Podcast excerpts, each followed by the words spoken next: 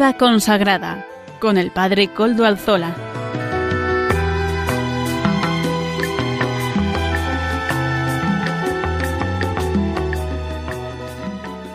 Buenas tardes hermanos, amigos y oyentes. Hoy es jueves y son las 5 de la tarde, una hora menos en las Islas Canarias. Es por tanto la hora de vida consagrada en Radio María. Les saluda con sumo gusto Padre Coldo Alzola, Trinitario, emitiendo como es costumbre en mi caso desde Algorta, Vizcaya, desde mi casa, desde la parroquia del Santísimo Redentor y como ya es conocido para los oyentes del programa, nos encomendamos al inicio de este programa al Beato Domingo Iturrate, nuestro patrono y protector.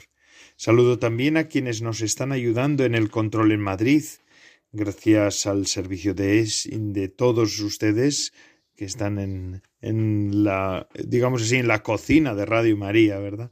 Ahí donde se está gestando esta radio, gracias a su servicio podemos emitir hoy también. Ya saben que se pueden poner además en contacto con el programa por medio del correo electrónico vidaconsagrada@radiomaria.es. Ustedes me escriben y yo les contestaré. Recuerdo además que nos pueden escuchar por medio de los podcasts de la web. Mm, ya suben el nuestro, ¿verdad? Ya desde, desde hace mucho tiempo. Y no lo olviden, aprovecho también para agradecer pues que ustedes muestren su interés bajando los podcasts de este programa también. Gracias, gracias de verdad. Vamos a pasar a relatar los contenidos del día de hoy. Comenzaremos dando la voz a nuestros obispos. En el día de hoy nos acompañará don Manuel Herrero, obispo de Palencia y miembro de la Comisión Episcopal de Vida Consagrada. Además, tenemos el gusto de poderlo tener en directo y vamos a hacerle una entrevista. Eh, su intervención será vía entrevista. Eh, así también Amaro Villanueva nos ofrece su música para evangelizar, como siempre. Semana tras semana Amaro Villanueva nos ofrece ritmos nuevos para hablar del mismo Jesucristo. En la sección de formación hoy contaremos también con la colaboración del matrimonio mm, formado por Lourdes Morillas y Salvador Morillas y Lourdes Muñoz, perdón. Salvador Morillas y Lourdes Muñoz. Estos son amigos de la comunidad de San Juan, que es la que nos está acompañando en este tiempo.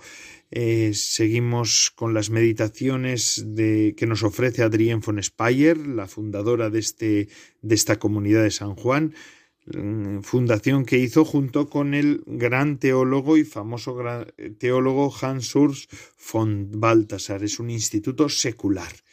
Mm, así pues, Damos gracias a Dios por tener también estos colaboradores que hacen que este programa sea posible semana tras semana. Y hoy, día 8 de junio de 2023, antiguamente hasta hace unos años en España este día era de esos que relucían más que el sol, ¿verdad? Porque era el día en el que se celebraba la fiesta del Corpus Christi. Ahora en la mayor parte de las poblaciones lo celebramos el domingo, pero bueno, ya sé que en Toledo, por ejemplo, y en otros lugares se celebra tal día como hoy, así que a esos que están celebrando el Corpus Christi en este día, pues nuestra felicitación, nuestro mejor deseo, les deseo que todo les vaya bien, que disfruten de este día y que además también hayan honrado ya, porque han sido por la mañana la procesión de Toledo por lo menos, que honren hoy hayan honrado al Señor sacramentado y nosotros también damos gracias a Dios por el sacramento de la Eucaristía. Pero el resto de la Iglesia, o por lo menos nosotros los trinitarios, hoy celebramos a un santo nuestro, San Miguel de los Santos. San Miguel de los Santos fue trinitario. Nació eh, un 29 de septiembre de 1591 en Vic, en Barcelona, y en el seno de una familia muy piadosa y siendo el séptimo de ocho hermanos. Eh, ingresa en el convento de los Trinitarios Calzados de Barcelona en 1603 y en 1606 inicia el noviciado en San Lamberto, Zaragoza, profesando el 30 de septiembre de 1607. Él había sido un hombre místico desde su niñez, ya mostraba esas, esas inquietudes místicas y esos arrobamientos, ese desplazarse y salir a las afueras de la ciudad de Vic para poder orar en las cuevas, hasta que sus padres le obligaron a no salir, y entonces en casa, en su casa eh, natal, encontró un, un espacio donde podía recluirse para orar, para estar con el amado. Llevado por el espíritu de la reforma, después del noviciado, eh, se pasa a la descalcez trinitaria y toma nuevo hábito en Oteiza, cerca de Pamplona. Realiza un segundo noviciado en Madrid y Alcalá de Henares, profesando en esta ciudad el 29 de enero de 1609. Mm, este, este fraile ya reformado, San Miguel de los Santos. Fue conventual de la Solana y de Sevilla, 1609 a 1611. Estudió filosofía en Baeza, del 11 al 14, año que fue enviado a Salamanca a cursar la teología. Al cabo de un año regresó a Baeza, donde concluyó sus estudios teológicos. Desconocemos el lugar y fecha de su ordenación, pero durante los siete años mm, que reside en Baeza, del 15 al 22, de 1615 al 1622, ejerció de confesor, predicador y vicario. Finalmente es enviado a Valladolid en mayo de 1622 como ministro del convento en donde fallece el 10 de abril de 1625 a los 33 años de edad, la edad de Cristo, ¿verdad? Vivió su ideal cristiano en la descalcez trinitaria, con sencillez y rigurosa observancia, destacó por su profundidad mística, mostrada sobre todo por en su devoción al sacramento de la Eucaristía y en sus frecuentes éxtasis. Se distinguió también por la continua mortificación de su cuerpo y por una intensa vida de apostolado. Se le atribuye un breve tratado místico sobre la tranquilidad del alma.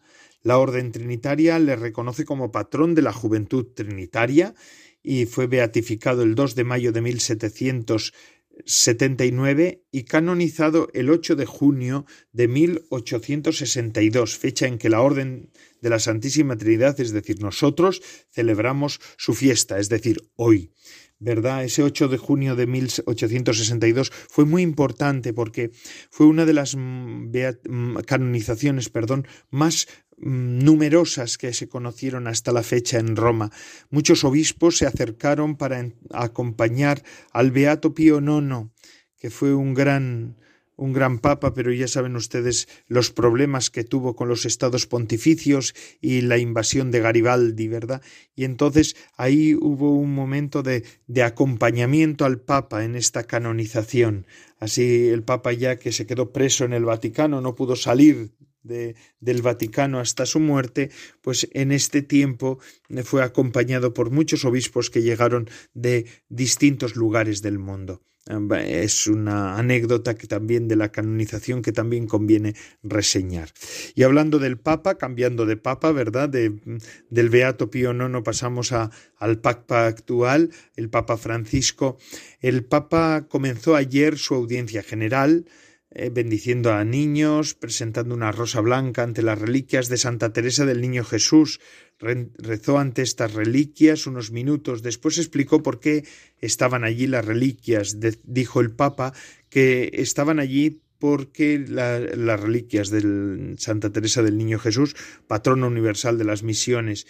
Y esto ocurre porque eh, mientras reflexionamos sobre la pasión de, por la evangelización y el celo apostólico, eh, él hablaba de que en la catequesis de ayer iban a acompañarnos o nos iba a acompañar el testimonio de Santa Teresa del Niño Jesús. Ella nació hace 150 años y dijo además también que eh, tenía intención de dedicarle una carta apostólica. Es una cosa hermosa, ¿verdad? El Papa sobre Santa Teresita del Niño Jesús. El Papa explicó que aunque Santa Teresita es patrona de las misiones, nunca estuvo en misión. Las apoyaba con la oración y se definía como un pequeño grano de arena. Murió solo con veinticuatro años, pero Francisco insistió en que aunque su cuerpo estaba enfermo, tenía un corazón vibrante. A mí me llama muchísimo la atención, a mí personalmente, que padre Coldo Alzola, ¿eh? estoy hablando ahora, que estos santos con 24 años, con 33 San Simón, San Miguel de los Santos, pues son ya han llegado a esas a esas cumbres de la santidad, ¿verdad? Eso también es una llamada a todos nosotros. Y el Papa decía que misionero es quien vive allí donde está, como instrumento del amor de Dios y quien hace de todo para que a través de su testimonio, su oración y su intercesión pase Jesús. Viva Jesús, se haga presente Jesús, ¿verdad? Este es el celo apostólico que nunca funciona por proselitismo, nos recordaba de nuevo el Santo Padre, el Papa Francisco. Eh, el Papa cerró su catequesis explicando que el celo apostólico funciona por atracción y saludó a todos los peregrinos que acudieron a verle hasta la plaza de San Pedro. Pero bueno, vamos a escuchar también el resumen en español que el Santo Padre, el Papa Francisco, hizo en el día de ayer. Vamos a escucharlo.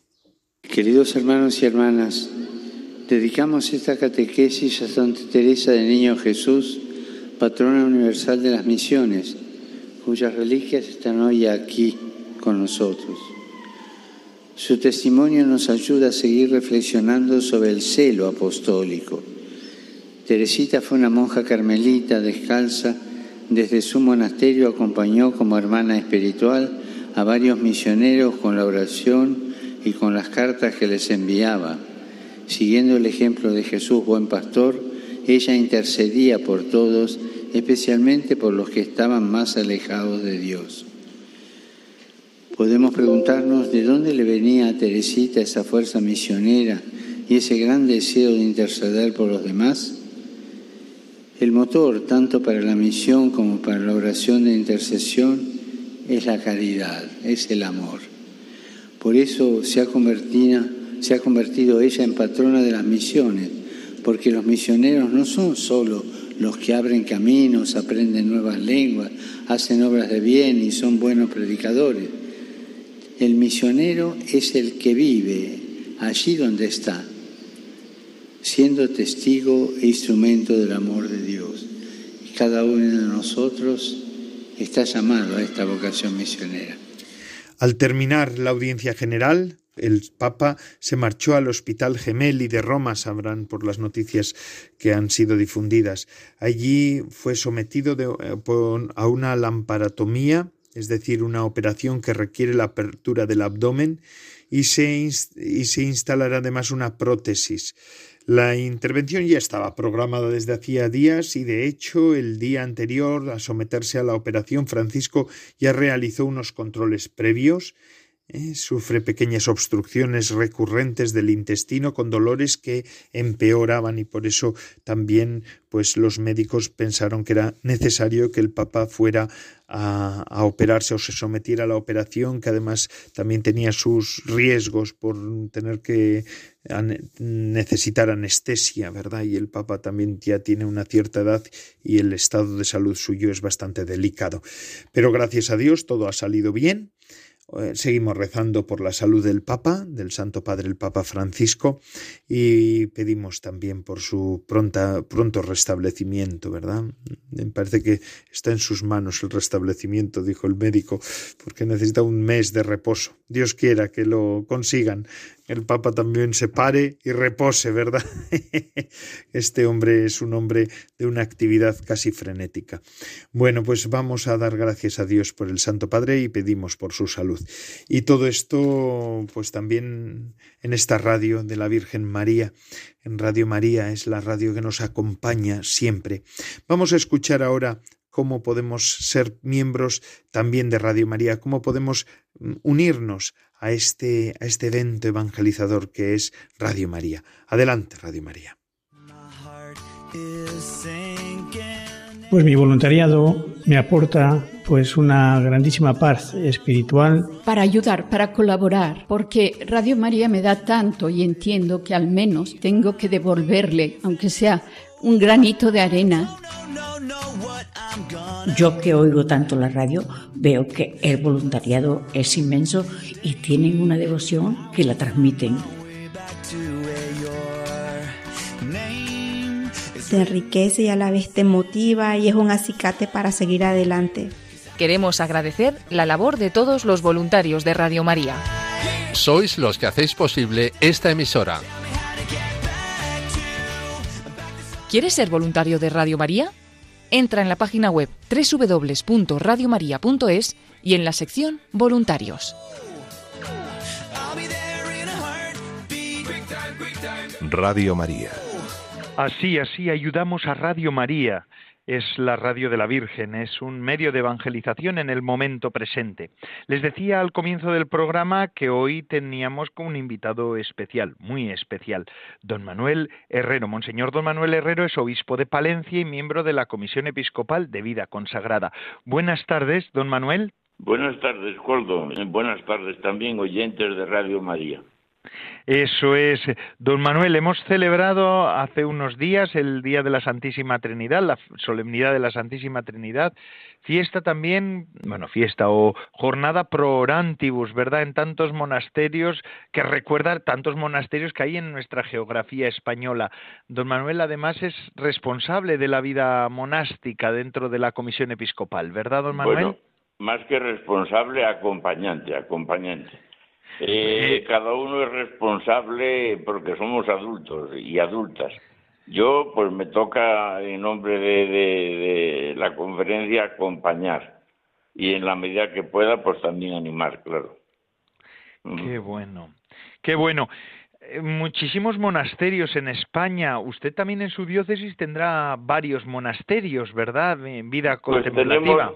Sí, tenemos 13. Uno de varones, que es famoso en España y en el mundo entero, San Isidro de Dueñas, porque está enterrado ahí y ahí vivió también eh, el hermano Rafael, el famoso hermano Rafael, y, y, ahí residen, reposan sus restos y se guarda su memoria y muchos acuden ahí pues a venerar y a aprender de él, de sus escritos y espiritualidad. Y después otros doce monasterios de, monjas, de monjas que son de varias congregaciones ahí, de clarisas, cinco monasterios, de brígidas uno, de agustinas canónigas otro, de agustinas recoletas otro, de a ver qué ah, de carmelitas hay dos y así no sé si las he dicho todas, pero fundamentalmente son esas así. Qué bueno, una diócesis, la palentina, donde el románico y la historia se hacen presentes, ¿verdad? Pero también una diócesis en la que se camina. Don Manuel, eh, hace un, no tanto, hace un mes y pico, un mes y medio, el Santo Padre, el Papa Francisco, pedimos también por su salud en este día también, ¿verdad? Sí, sí, eh, vamos a pedir por el Papa, todos estamos en ello, ¿verdad? Y vamos, yo hoy, sin duda eh, alguna en las Eucaristías lo hemos estado haciendo, así que, que el desde Señor aquí también. nos lo mantenga y nos anime a seguir a, a Jesucristo como iglesia sinodal. Así es.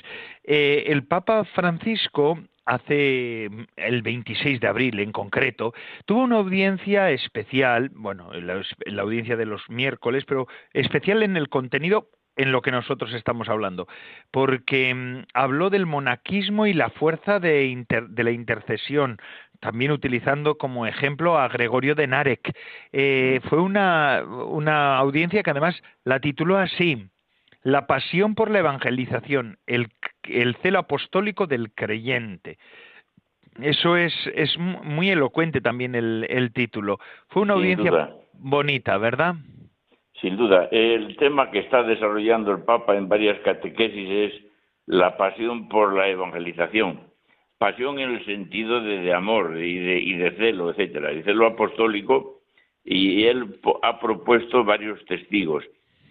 Lógicamente ha, partido pues de San Pablo, como no, pero después también ha recorrido eh, los mártires, porque los mártires han anunciado a Jesús con su vida hasta donarla por él y por el Evangelio. Y después otro testimonio, pues ha aludido a las, al de las monjas y monjes, hermanos y hermanas de los monasterios, que renuncian a sí mismos, renuncian al mundo para imitar a Jesús en el camino de la pobreza, la castidad y la obediencia, y para interceder en favor de todos, todos los hombres. Mm. Y este, este, pues eh, lo ha dedicado justamente a, los miembros del monacato, porque sus vidas hablan por sí. Y de qué, cómo puede, lo podríamos preguntarnos, pero cómo si están encerrados en clausura, viven en monasterios, pueden ayudar al anuncio del Evangelio. Y cuántas veces nos preguntan algunos, pero bueno, ¿no sería mejor que, que, que salieran y que dejaran de estar encerrados y predicando el, el Evangelio lejos del monasterio. Pero yo creo que, que dice bien el Papa cuando dice que son el corazón palpitante del anuncio. Eh, para anunciar tenemos que tener un corazón que, lo anuncie, porque no se trata de anunciar como quien vende lechugas o como quien vende eh, cualquier hortaliza, etcétera, ¿no? Sino se trata de anunciarlo con pasión porque solamente lo que se hace con pasión contagia y enardece y llama la atención.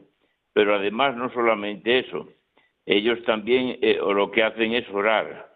Y el orar, la oración dice el Papa que es el oxígeno para todos los demás miembros del cuerpo. Y la oración es una fuerza invisible que sostiene la misión.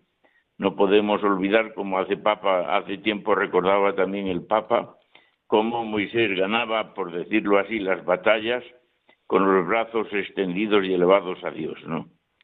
Y después el Papa también en aquella catequesis, pues alude a Santa Teresa del Niño Jesús, que además es patrona de las misiones.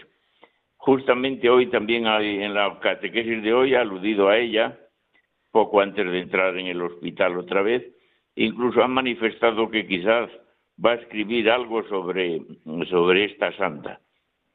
Y lo que esta santa nos dice hoy, sin duda alguna. Esta monja, eh, que encerrada en el monasterio de Lisieux, pues ya veis, descubrió su vocación. Ella quería ser todo en la iglesia, predicadora, apóstol, curar, etcétera, pero descubrió qué es lo que Dios quería de ella. Y lo que quería de ella sencillamente es que amara. Y dice ella que comprendí que el amor encerraba en sí todas las vocaciones. Y entonces ella le dijo a Jesús, Jesús mío, amor mío, he al fin encontrado mi vocación. Mi vocación es el amor. Y en el corazón de la iglesia, mi madre, yo seré el amor. Y esto es lo que también intentan hacer los monjes y monjas en sus respectivos monasterios y con sus respectivos carismas una comunidad de personas que rezan, que trabajan, porque no viven del cuento, rezan por, en silencio y por toda la iglesia y por toda la humanidad. Y esto es amor, olvidarse de uno para abrirse a los demás a sus necesidades desde el corazón de Cristo. Qué bonito. No, la verdad es que es una, una catequesis hermosa y bueno, y a Santa Teresita siempre, cuando uno habla de Santa Teresa del Lisieux, bueno, parece que cuando decimos Santa Teresita como que la estamos diciéndolo de despectivo, no es nada de eso. Santa Teresa del Lisieux siempre es un puerto seguro, ¿verdad? Además, en, ese, en esa mm, catequesis el Papa también hablaba eh, de un santo que vivió en torno al año 1000, Gregorio de Narek, que también es doctor de la Iglesia. De hecho, él mismo lo, lo hizo doctor o bueno, lo proclamó doctor, ¿verdad? Incluso eh, lo integró en el calendario y eso que es armenio. Es decir, que, es un monje armenio y que, bueno, pues vivió eh, primero en un monasterio, pero después se retiraba aparte como eremita y allí contemplando, llorando por todo el mundo, incluso cargando con los pecados de todos. Él dijo alguna vez, yo cargué voluntariamente con todas las culpas desde el primer padre Adán hasta el último de los sus descendientes. Y allí en, el retirado, pues incluso escribió un libro de oraciones, ese libro que, pues lleno de fe y de esperanza y amor, ha mantenido la fe del pueblo armenio a lo largo de tantos siglos y, un pueblo que le ha tocado sufrir mucho. No olvidemos todo lo que cerca de un millón de mártires o, o armenios que murieron en las guerras contra los turcos o los turcos en contra ellos, contra. Él allí retirado, pues profundizó en las eh, en el alma humana y, y, ahí concluso eh, con poesía y oración marcó una cima tanto para la literatura del pueblo armenio como la espiritualidad. El Papa en esa presentación eh, se descubre ante el ejemplo de solidaridad universal de la cual se hace intérprete. Los monjes y las monjas, dice el Papa, y es verdad, hay una solidaridad universal. Cualquier cosa que suceda en el mundo encuentra lugar en su corazón y en su oración los monjes y las monjas, dice él, es un corazón, eh, tienen un corazón que captan como en antena, como una antena, lo que sucede en el mundo y reza e intercede por todo. Así es. Y, esto, lógicamente, pues siguiendo a Jesús, que fue, lógicamente, el gran, y sigue siendo el gran intercesor por nosotros junto al Padre. Así es, qué bonito. Qué bonitas, eh, bonitos ejemplos. Este Gregorio de Nar que es verdaderamente un ejemplo que, bueno, gracias al Papa lo hemos descubierto también nosotros, ¿verdad? En la Iglesia de Occidente. Es verdaderamente elocuente en un momento como el nuestro. Mm, don Manuel, y aprovechando que está usted al, al teléfono, que no suele ser fácil encontrar a los obispos para que puedan tener tiempo para poder hablar, ¿verdad? Porque tienen ustedes muchas ocupaciones. Pero, eh, don Manuel, eh, ¿cómo ha ido este curso? ¿Cómo está yendo ya el curso ya que se está acabando en, en su diócesis, la Palentina? Un curso que ya pues hemos olvidado la pandemia y ya se ha ido normalizando las cosas. ¿Cómo lo ha vivido usted como obispo? Bueno, pues eh, ahora, como bien dices, Coldo, pues estamos haciendo lo que llamamos al final del curso encuentros eclesiales por zonas donde hacemos la evaluación. Teníamos una programación que titulamos todos construimos más, porque se trata de construir. La iglesia no comienza con nosotros, viene detrás, pero nosotros tenemos que ir construyendo. Y lo que construye es la caridad. Entonces ese ha sido un poco, digamos, el lema de este año. Y ahora pues hacemos evaluación por zonas. La diócesis está configurada en siete zonas o arciprestazgos y nos reunimos, ya llevamos cuatro, me quedan otros tres, pero una convivencia fraterna, incluso más, eh, proyectamos a, raíz del sínodo, en el cual hemos participado bastante y con ánimo, pues queremos un poco proyectar líneas, pues lógicamente hasta el futuro. Bien es verdad que estamos esperando a que termine el, sínodo de los obispos que se tendrá que tendrá lugar en octubre y que de ahí nos vengan también por las aportaciones como nosotros hemos hecho y todas las iglesias del mundo, pues también las que ven los obispos inspirados por el Espíritu Santo para esta hora. Y así queremos caminar con alegría, también afrontando los problemas, los problemas de nuestra gente, pues que por ejemplo ahora pues está muy afectada por la sequía, queramos la cosecha pues será muy muy pequeña y, bueno es así, el envejecimiento, también la falta, por ejemplo, a nivel eclesial de vocaciones, eh, con decirte que yo llevo siete años de obispo y en estos siete años he ordenado a un, a un monje de la trapa, de diácono y presbítero, y después a otros tres sacerdotes diocesanos. Pero eh, he enterrado, mañana tengo uno, perdón, hoy, y, y, y a las cinco otro entierro, llevo ya 75. Es decir, que, que nos hace falta relevo. Es verdad que estamos implicando y están colaborando muy bien los laicos y comprometiéndose para que las comunidades se reúnan los domingos, oren, escuchen la palabra y también reciban, no, no se puede celebrar la Eucaristía, pero sí reciben la comunión. Y eso es importante.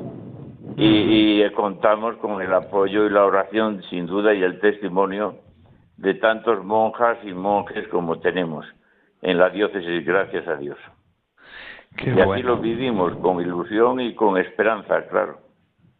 He visto también en la página web, le he visto a usted visitando las obras del santuario de Alconada hace unos, un tiempo. Yo recuerdo que en este programa justo era la noticia y tuvimos la oportunidad también de hablar con usted en aquel momento, usted no se acordará, pero yo sí, del, del incendio del, del santuario de Alconada. Pero ahora veo que ya están, está, está la cosa para adelante y está ya acabándose las obras, ¿verdad? Sí, eh, tuvimos eh, dos incendios eh, en diferencia de dos meses y después, pues por el fruto de, los incendios y del agua que cayó, se nos hundió la bóveda de, del, del santuario.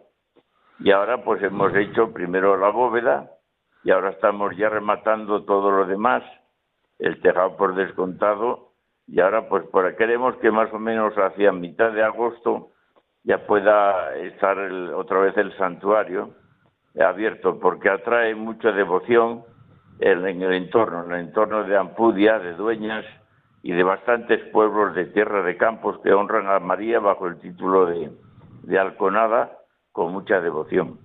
Ahí también pues tenemos, mira, en el allí en el santuario están ahora dos religiosas que, que atienden, eh, bueno, pues acogen a los peregrinos y atienden a, los que van a visitarle y cuidan también de aquel de aquel santuario junto a la Virgen. Ellas, pues bueno, pues son son dos, una relativamente joven, unos 50, la otra ya mayorcita, pues tendrá unos 84, pero las dos viven en fraternidad y se animan. Y contamos también con el apoyo de las autoridades porque es un foco de, no solamente de comunicación y encuentro social, sino también de espiritualidad, y eso redunda en la convivencia entre los vecinos. No es lo mismo convivir sin fe eh, que convivir con fe y reconociendo que María es la madre de todos y que nos llama a abrirnos a todos también. Y como ella, pues abrirnos a las necesidades como ella se abrió a las necesidades de aquellos novios de Caná de Galilea y como ella también abrió su corazón junto a la cruz para acoger a todos los hombres como hijos y también como ella lo vivió en Pentecostés en oración con todos los discípulos esperando y pidiendo la asistencia y la venida del Espíritu. Esta, este santuario pues estamos invirtiendo bastante pero ya bastante adelantado. Y gracias a Dios, pues la gente se admira de ya cuando vemos desde lejos el santuario, pues bueno, ya se ve como la, la cúpula está, está, ya tiene tejado, ya, en fin, tiene, está atendida, ya no está desmantelada y con, con eh, como si fuera un, ya de un derribo, ¿sabes? Qué bien, qué bien una cosa bonita también, ¿verdad?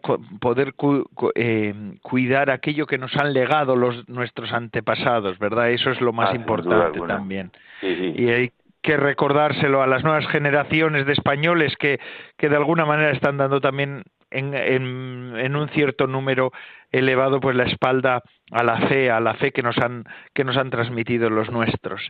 Así que y además veo que están ustedes en el plan pastoral diocesano, programación del 22 y 23, ya eh, ya acabando ese eh, ese curso y siguen siguen adelante, ¿verdad? Así que bueno, pues ahora ahora por ejemplo en el mes de junio y julio pues tendremos consejo presbiteral y pastoral, pues para poner fin y evaluar conjuntamente todo este año y ya entre todos aprobar sinodalmente pues un poco las líneas que, que nos proponemos para el año que viene, 23-24, con, con la ayuda de todos y el esfuerzo de todos, por descontado. Y la ayuda de Dios, que esa nunca falta. Esa nunca falta. Dios sigue alentando a su iglesia, gracias a Dios. Don Manuel, pues muchísimas gracias por, por atendernos al teléfono. Y muchas gracias también a ti, Coldo, y felicidades porque tú eres trinitario. Claro. el domingo pasado, pues habrás celebrado la gran fiesta, aunque es de todos los cristianos, pero también especialmente vuestra. Claro que sí. ¿Cómo se nota que don Manuel es, es, es, religioso, es agustino y esto de los carismas se nota, ¿verdad? Sí, los tenemos presentes. porque todos somos complementarios en eso, en la, y todo para bien de la Iglesia todo para bien de la Iglesia. Así es. Don Manuel, pues muchísimas gracias, un abrazo muy fuerte y ah, si no nos vemos, por lo menos que podamos hablarnos así, eh, que Radio María nos ofrece la oportunidad de poder estar en contacto, porque yo siempre lo digo, pero lo vuelvo a decir, porque bueno, los oyentes a veces se les olvidan las cosas. Eh, yo conocí a don Manuel siendo vicario general de la diócesis de Santander, de donde él es natural, eh, eh, porque yo también estuve en el santuario de la Bien Aparecida. la Bien Aparecida, reina y ah, madre de la montaña. Así mismo, así mismo, siempre junto a María. Don Manuel, muchísimas gracias y buena tarde. y a los oyentes de Radio María. Un abrazo, adiós, Muchísimas gracias a usted, don Manuel. Y ahora seguimos con Música para Evangelizar, este espacio que nos ofrece Amaro Villanueva en este programa de vida consagrada en el que estamos. Hemos, hemos hablado, hemos tenido la oportunidad de hablar con don Manuel Herrero, que es obispo de Palencia y miembro de la Comisión Episcopal de Vida Consagrada. Que Dios les bendiga. Vamos a escuchar ahora música para para evangelizar. Adelante, música.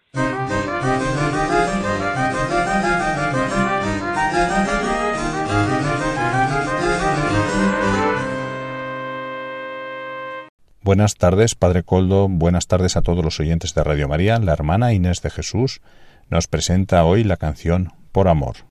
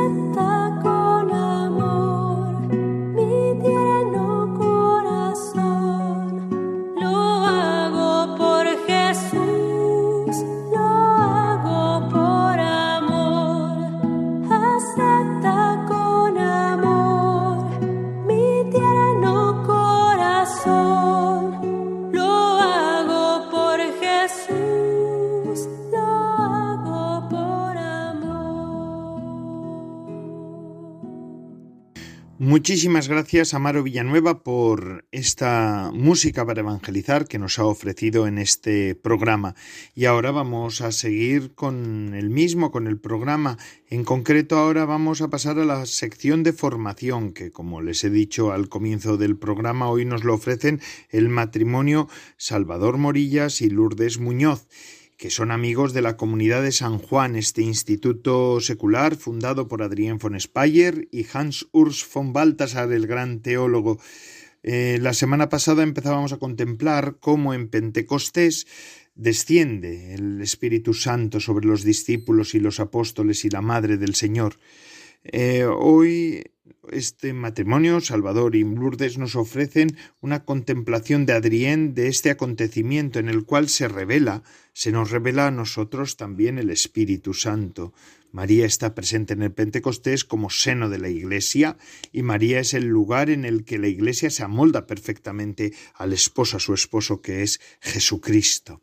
Vamos a escuchar lo que nos dicen estas sugerentes palabras que nos ofrece eh, Adrián von Speyer eh, a todos nosotros. Gracias Lourdes Muñoz, gracias Salvador Morillas por este servicio que nos ofrecen en la sección de formación. Adelante.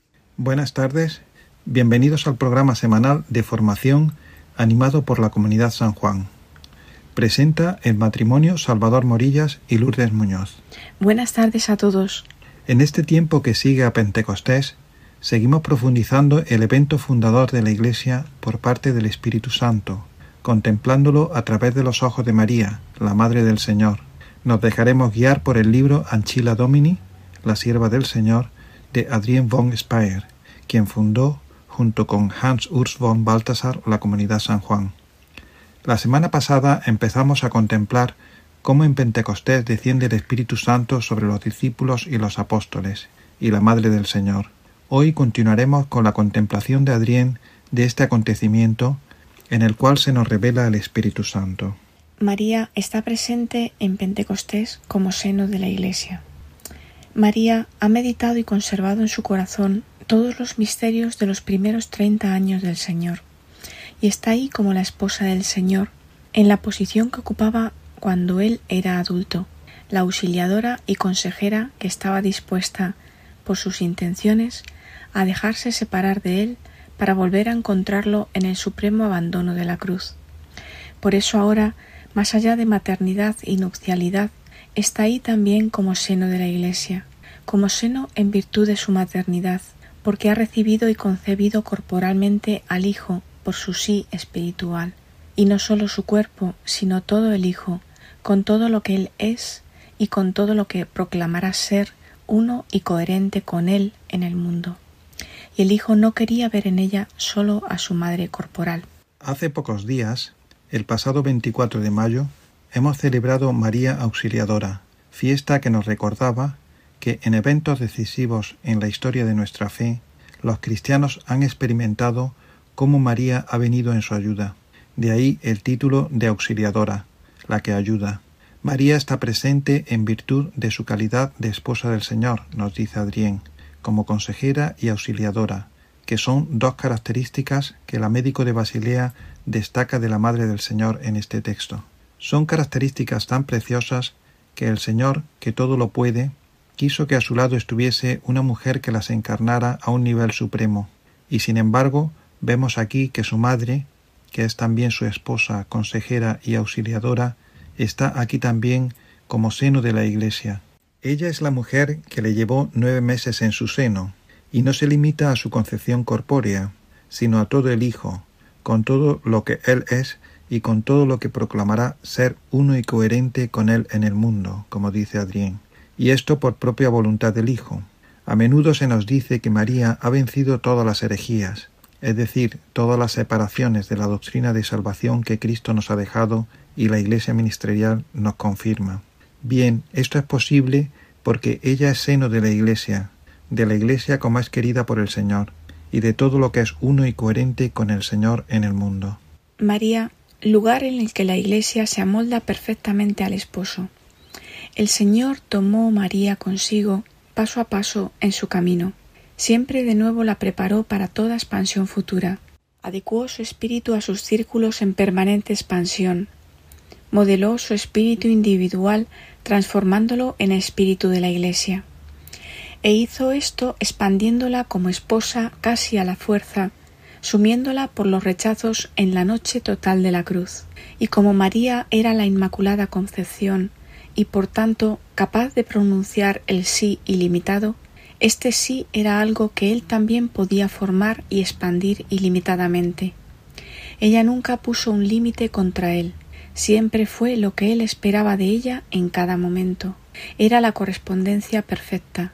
Por eso ahora pasa a ser el seno de la Iglesia, pues como madre es la fecundidad infinita de la correspondencia y como esposa es ese lugar en el que la Iglesia, en pureza perfecta, se amolda también perfecta al esposo. Todas las cualidades que poseyó en la existencia terrena del Señor las ha llevado consigo y las ha vuelto a recibir, elevadas y espiritualizadas, en su nueva tarea, ser el origen portante de la Iglesia. Seguimos profundizando en el ser de María. Ella, como madre, es fecundidad infinita de la correspondencia. Podemos detenernos ya en esta expresión. La fecundidad está ligada a la correspondencia. Cuanto más perfecta, tanto más fecunda, es más, infinita.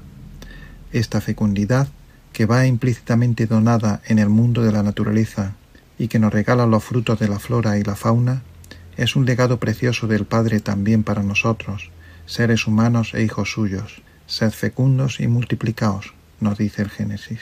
Aquí vemos que está ligado a la correspondencia entre hombre y mujer.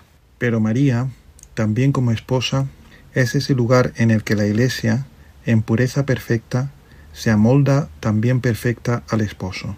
De nuevo María abre caminos, muestra que es posible para la Iglesia amoldarse al esposo. Muchas son las actividades e iniciativas que puede tener la Iglesia. Sin embargo, aquí se nos indica que como esposa su esencia es este amoldarse perfecto al Señor. Con esto terminamos hoy nuestra lectura del libro de Adrien von Speyer, Anchila Domini, la sierva del Señor. El libro se puede descargar en la página web baltasarspire.org. Les esperamos el próximo jueves para seguir con las contemplaciones marianas de Adrien von Speyer. Les saluda el matrimonio Salvador Morillas y Lourdes Muñoz. Buenas tardes a todos. Agradecemos a Lourdes Muñoz, Salvador Morillas, a la comunidad de San Juan, por hacernos presentes y acercarnos los textos de Adrienne von Speyer, ¿verdad? Que es la fundadora de la comunidad de San Juan, junto con Hans Urs von Balthasar. En el programa de vida consagrada llevamos unas, unas semanas, unos meses, en los que este matrimonio va desgranándonos algunas de las meditaciones de esta espiritualidad tan profunda de esta mujer, esta mística, Adrienne von Speyer, que acompañó o fue acompañada también por el gran teólogo Hans Urs von Balthasar, uno de los grandes del siglo XX, ¿verdad? Uno de los grandes de la historia de la Iglesia, ciertamente. Y hoy les decía al comienzo del programa que si no hubiera cambiado la situación laboral en España, pues estaríamos celebrando la fiesta del Corpus Christi, ¿verdad? Esos, esos jueves que relucen más que el sol. Y uno de ellos era este, el Corpus Christi, día en el que también la Iglesia en España nos recuerda que debemos vivir y, y trabajar por la caridad. Es la jornada de Caritas la que se va a celebrar en donde no celebramos el Corpus Christi en jueves, pues en el domingo. Pero bueno, pues también es el día del cuerpo y la sangre del Señor, esta solemnidad hermosa. Eh, nosotros en este día hacemos lo siguiente, ¿verdad? Nos reunimos alrededor del Señor, delante, estar delante del Señor, a su disposición. Esto es lo que quiere subrayar esta fiesta del Corpus Christi. Y de esa manera estar unos al lado de los otros. Juntarnos para adorar significa estar unidos, unidos ante el Señor, en presencia del Señor. Eh, está a continuación como un paso más el ir con el Señor. ¿Por qué? Por la procesión. ¿Por qué en el corpus se hace la procesión? Pues porque queremos ir con el Señor, ir detrás del Señor. Y finalmente lo que en todo lugar se piensa que constituye el centro, el momento culminante de, este, de esta fiesta que es el Corpus Christi, que es arrodillarse ante el Señor. La adoración, el homenaje, la alegría por su cercanía. Estamos delante del Señor, vamos con el Señor y nos arrodillamos delante del Señor. Estos son los tres elementos que constituyen este día, lo que ahora vamos a eh, a considerar, ¿verdad? Y, vamos a contemplar en este día del Corpus Christi. Eh, para la mayoría de nosotros el domingo, para los que han tenido la suerte de celebrarlo hoy, hoy, ¿verdad? estar delante del Señor. La iglesia primitiva lo expresaba con la palabra estacio, ¿verdad? Y al pronunciarla tocamos también las más primitivas raíces de lo que celebramos en el Corpus Christi y de lo que el Corpus Christi nos dice. Cuando el cristianismo se extendió por todo el mundo, los misioneros concedieron desde el principio el mayor valor al hecho al hecho de, de que en cada ciudad hubiera un único obispo y solamente un altar. Ello debía ser expresión de la unidad del único Señor que en el abrazo de la cruz nos reúne a todos, superando las barreras de nuestra vida corporal, para que lleguemos a formar un solo cuerpo. Y este es sin duda el sentido más profundo de la Eucaristía, que nosotros cuando recibimos el pan único entremos a formar parte de ese único medio y así constituyamos un organismo mis vivo que sea el único cuerpo del Señor. La Eucaristía no es nunca un asunto privado en el círculo de amigos que forman un club de personas afines y en el que se buscan unos a otros. No se trata, por tanto, de algo entre personas, ¿no? que ya están de acuerdo entre ellas y se reúnen unas con otras, sino que, del mismo modo que el Señor se sometió a la cruz públicamente, fuera de los muros de la ciudad, ante la vista de todo el mundo, y sus manos se extendieron abrazando a todos. Así también la celebración de la Eucaristía ha de ser pública, asamblea cultual de todos aquellos a quienes convoca el Señor sin que le importe cuál sea su composición. A este culto pertenece ciertamente lo que el Señor vivió anteriormente en su vida humana, es decir, que los hombres de cualquier partido, de cualquier posición, de cualquier situación, hasta en el ámbito de la gracia, sean congregados al momento culminante de la palabra y de su amor, del amor de Dios. Así pues, en el mundo en el que se introdujo originalmente el cristianismo, que fue en el Mediterráneo, fue propio de la Eucaristía el que en ella se tomaran asiento, unos al lado del otro, el aristócrata que ha descubierto el cristianismo y el estribador del puerto de Corinto, el esclavo pobre, que según el derecho romano no es considerado plenamente persona, sino que está sometido al estatuto de cosa, ¿verdad? Para los romanos los esclavos eran cosa, pero en el cristianismo se sentaban en el mismo banco, juntos, en torno a la misma mesa. Es propio de ella que el filósofo tome plaza junto al analfabeto, la prostituta convertida y el publicano arrepentido junto al asceta, que ha encontrado un camino hacia Jesucristo. Y a partir de estos mm, de textos del Nuevo Testamento todavía podemos observar cómo continuamente hubo personas que se oponían a esto y pretendían mantenerse en su círculo. Sin embargo, se mantuvo este sentido de la Eucaristía, su sentido de reunión, de superación, de barreras, de conducir a los hombres a una nueva unidad, anclados en el Señor. Cuando el cristianismo creció en número ya no se mantuvo en las ciudades esta forma externa, ¿no? Ya no era, ya en los tiempos de la persecución fueron construidas las iglesias titulares alrededor de Roma, eh, pues lo que después serían las parroquias, ¿no? Porque ya no se podía tener solo un altar en cada ciudad.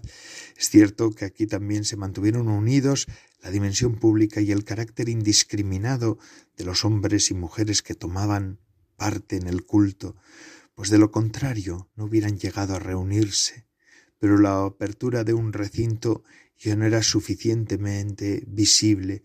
Se procedió por ello a la fundación de las estacio, es decir, el Papa de Roma, el Papa el Obispo de Roma, especialmente a lo largo de la cuaresma, celebraba la misa para todos los romanos sucesivamente en cada una de las iglesias titulares de la ciudad. Los cristianos se reunían, iban juntos, hacia la iglesia y estaban en una sola iglesia. Por eso se, sigue hablando de la misa estacional, ¿verdad? Eh, y esta idea es recogida por el Corpus Christi.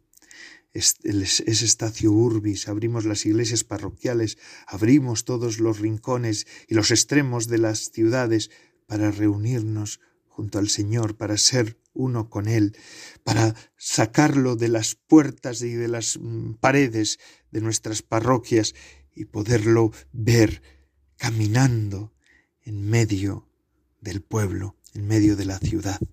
Esto es Corpus Christi. Hermanos queridos, esta es la fiesta que estamos celebrando, verdaderamente una fiesta hermosa. Vividla con, fruto, ¿eh? vividla con mucha intensidad. Yo os lo recomiendo, os lo recomiendo, pues, vamos, de todo corazón. Y así, amigos, el programa de vida consagrada de Radio María ha concluido una semana más. Gracias a todos los que semana tras semana nos ofrecen su fidelidad y su compañía. Es una gozada contar con todos ustedes. De verdad, les dejo ahora con la programación de Radio María, que ya saben que se extiende durante las 24 horas del día. Y así me despido de todos ustedes. Soy Padre Coldo Alzola, Trinitario. Recen por mí, yo lo hago por ustedes. Hoy además con San Miguel de los Santos como intercesor nuestro. Hasta la semana que viene, si Dios lo quiere. Buena fiesta, buena solemnidad del cuerpo y la sangre de Cristo.